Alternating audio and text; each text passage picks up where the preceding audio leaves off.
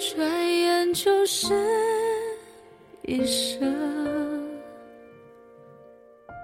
转身就是一世。张靓颖的这首歌当中，第一句唱到的就是“转眼就是一生，转生就是一世”。再牛逼的混蛋，在爱中也脆弱不堪。爱情里本来没有公平不公平，更没有合理不合理。Hello，各位亲爱的们，今天好想跟大家说一声谢谢。做节目也快一年多了。有很多的朋友一直都没有把小熊给遗忘了，经常还在听小熊的节目，而且有好多朋友都说了很多中肯的意见，呃，跟小熊私聊，很感谢你们。嗯，其实 觉得有一些对不起大家吧，节目做的也不是很好，但是还是谢谢那些。嗯，依旧在陪着小熊的亲爱的听众朋友们，我会尽量的坚持做下去吧，就像我们刚开始的约定一样，只要有人听节目，我就一直会录下去。就是一生，转身就是一世。分手了，是你不再找我，我就绝对不找你。是我一直会在原地等你，只要你回头，跨过千山万水，也愿意立即回到你身边。还是不管你喜不喜欢，讨不讨厌，我都要追着你，只要我还爱着你。这个世界分手的故事每天都在发生，满眼都是被爱伤害过的人。这个世界分手后的故事其实就这么两三种，而你又是属于哪一个呢？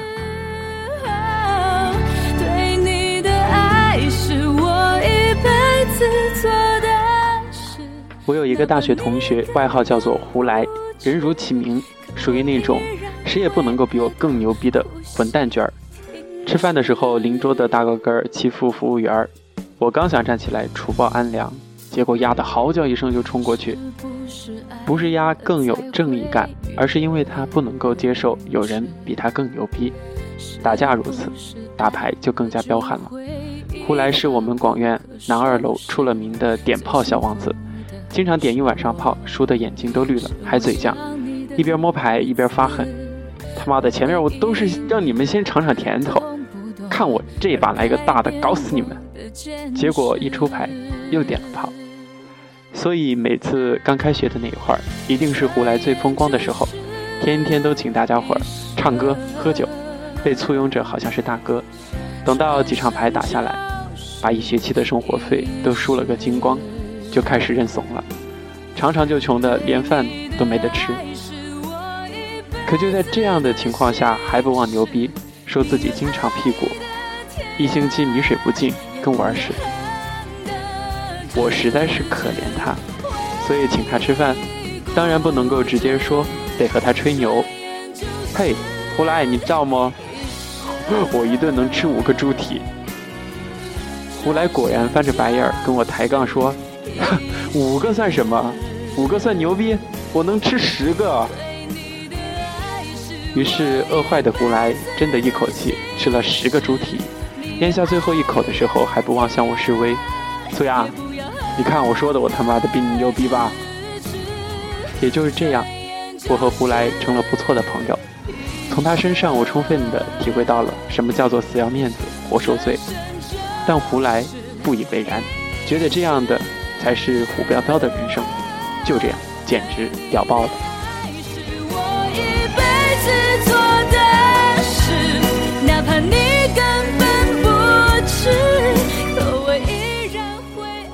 那时候的我，其实也每天都为钱发愁，倒不是因为胡来太能吃了，而是我的初恋女友韩小萌在南京，相隔千里，就只能够靠打电话。诉说衷肠，几乎每天晚上都要打掉一个三十元面额的二零幺电话卡。有时候碰到韩小萌心情不好，还得追加一张。胡来看不明白，对我说：“谈恋爱这么麻烦，谈的屁呀！我说你不懂，恋爱是这个世界上最美好的事儿。这一次，胡来没有像以往每次和我抬杠那样，只是哦了一声之后，就老老实实的回上铺躺着了。我好奇的问：“你丫的咋的？这不像你的作风呀？”胡来悻悻的说：“哼，老子什么都干过，就是没谈过恋爱。这个我，我和女孩说话就紧张，你知道吗？我紧张。我细细回想，还真是这样的。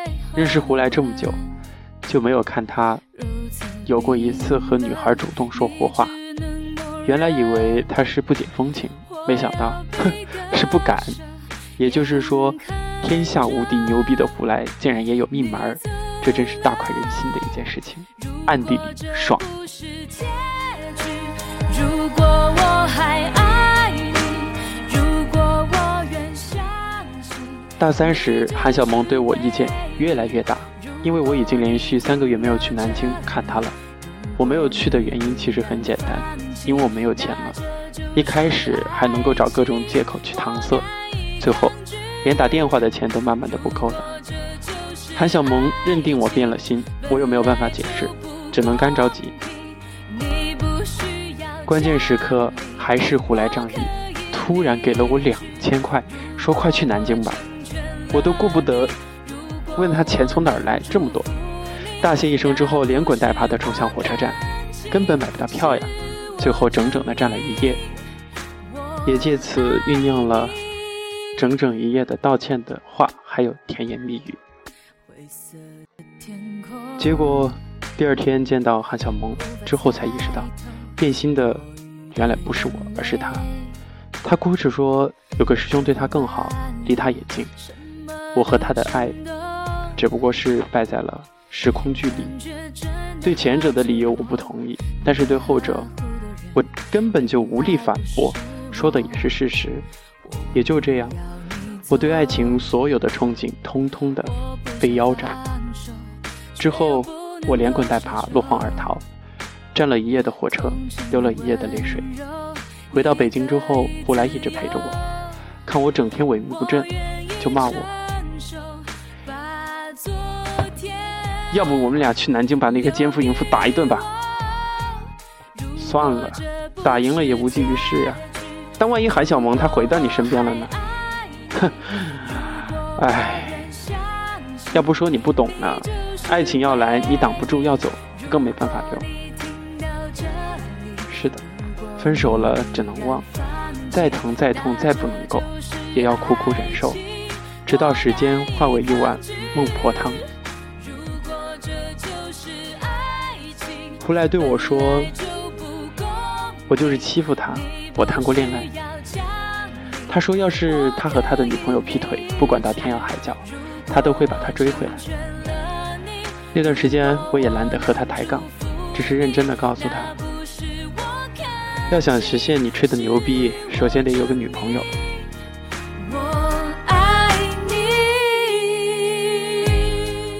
我一度以为不敢和女生说话的胡来想要谈恋爱，真的是一件天方夜谭的事儿。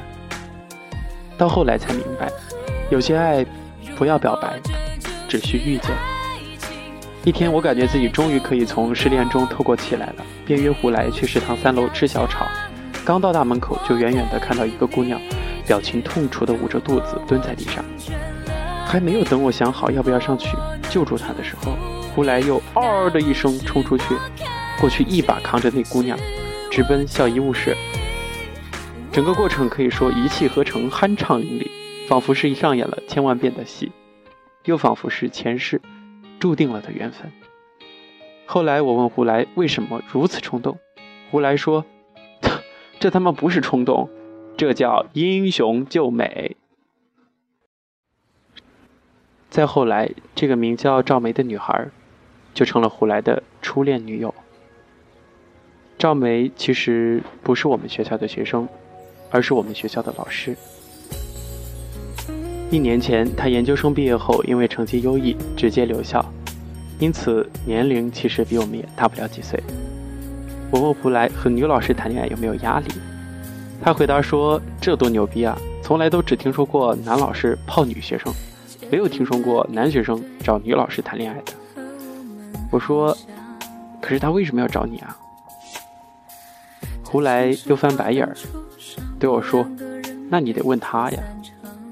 不管什么原因，只要是他，只要是我，就很好。”后来等我们关系熟认之后，我还真的私下里面问过赵梅。赵梅老师她也不避讳，告诉我，她硕士毕业时谈了八年的初恋男友突然不辞而别，去了法国。她觉得自己整个世界都崩塌了，每天想的都是寻死觅活。这时候有一个男孩愿意照顾自己，她确实很感动。我问她说：“感动是爱吗？”那是什么？八年的爱情长跑，不遗余力的付出，还有彼此最美好的承诺，难道就真的是爱？既然我得不到我最爱的，那我就找一个最爱我的。他这样回答我，我突然又想到韩小萌说的那句：“爱会败在时空距离。”对于这个结局，我虽然理解，但我又觉得这样对胡来好像并不太公平。赵梅冷笑着说：“只要爱了。”就没有什么公平不公平，爱情这样的游戏，谁先动心，谁先输。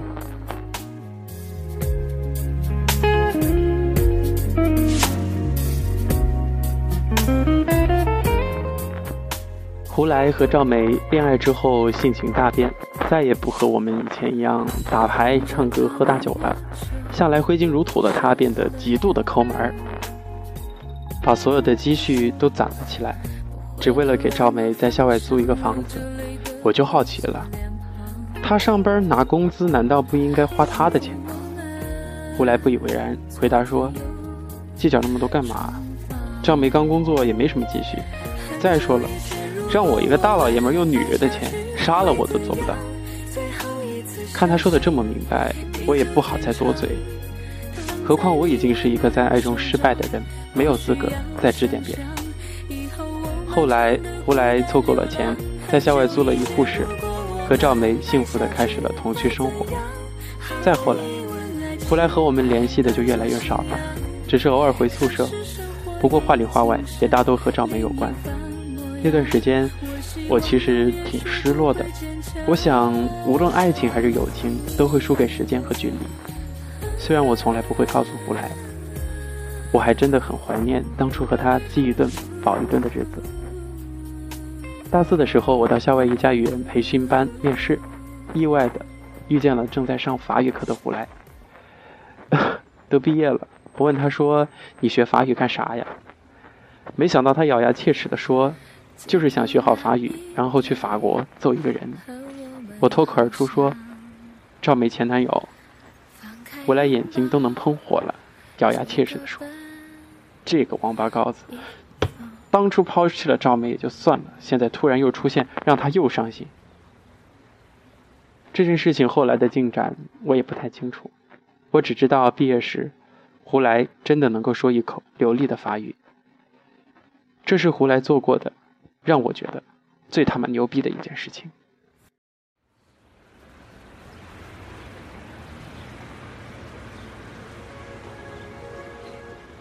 毕业后，我在一家网络电台上班，主持一个午夜谈心的节目，听了不少痴男怨女的情感故事。我突然意识到，原来我自视特别的爱情经历，其实和每个人的都差不多，谁也不比谁的更牛逼，谁也不比谁更委屈。有一天，胡来突然来找我，红着眼说想和我喝酒，我什么都没问。立刻陪他到公司楼后面的排档撸串串。喝酒前，胡来先是把手机电池卸下来，电话卡也取了出来，然后仰天一瓶一瓶的干。结果当然就是酩酊大醉。第二天依然如此，我也依然什么都没问。就这样，一直醉了半个多月。胡来突然说不想再酗酒了，而是想好好的聊次天儿。他问我说：“为什么就不问他究竟发生了什么事情？”我说：“你想说的时候自然就会说，你不想说，我也差不多明白。问什么问？心知肚明的。胡来点点头，咬着牙说：“嗯，是的。赵美离开了我，她真的愿意放下一切，就去法国找她那个人。原来他还是很爱很爱她，这么多年，他一直在等他，哪怕等到的只是他一声召唤，他也愿意去。我我算什么？”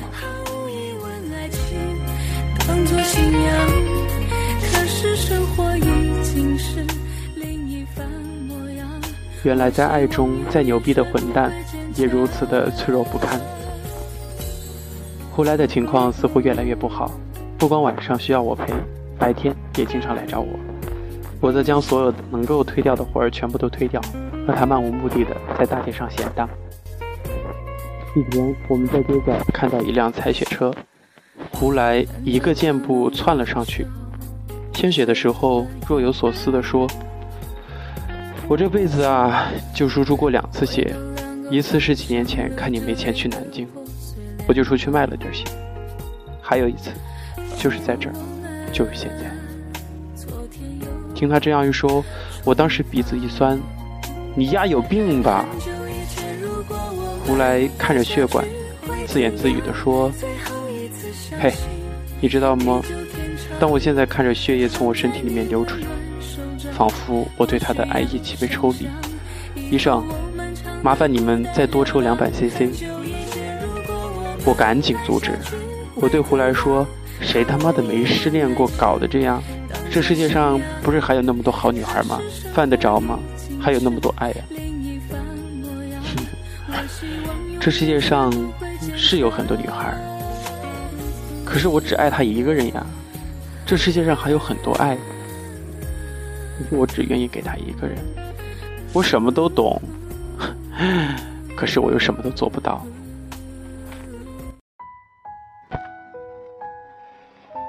那天之后，胡来再也没有来找我喝酒，直到一个月后才再次出现。不过他看上去好了不少，神色轻松的对我说：“我决定了。”他现在距离我，我算了，一万一千七百三十九点一七公里，和我相差不过七个时区。如果说我坐飞机的话，十一个小时之后就能够回到他身边，这对于我而言太容易了。我没有什么理由不这样做呀。我点头，听上去似乎很有道理。他说的神色飞扬，关键是我觉得他还需要我，就像过去的两年一样。在他不开心的时候，我可以陪他；想倾诉的时候，我可以陪他。那个混蛋欺负他的时候，还可以陪他。我想，只要我还能在他身边，哪怕我们不再是恋人，也没什么大不了。哪怕他的幸福不是我给的，也没关系。只要我还爱着他，只要他还在我身。找个爱你的人，就像托付终老。分手了，是你不再找我，我就绝对不找你。是我一直在原地等你，只要你回头，跨过千山万水也愿意回到你身边。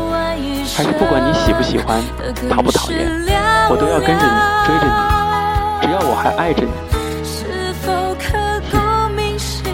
就这样，我的朋友胡来后来真的去了法国，带着他一腔孤勇，牛逼哄哄的去找自己曾经深爱的女人。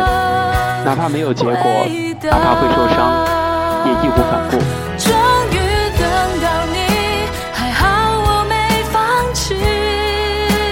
我们恋爱着，失恋着，痛苦着，流着泪，逃避着，掩饰着，纠结着，挣扎着。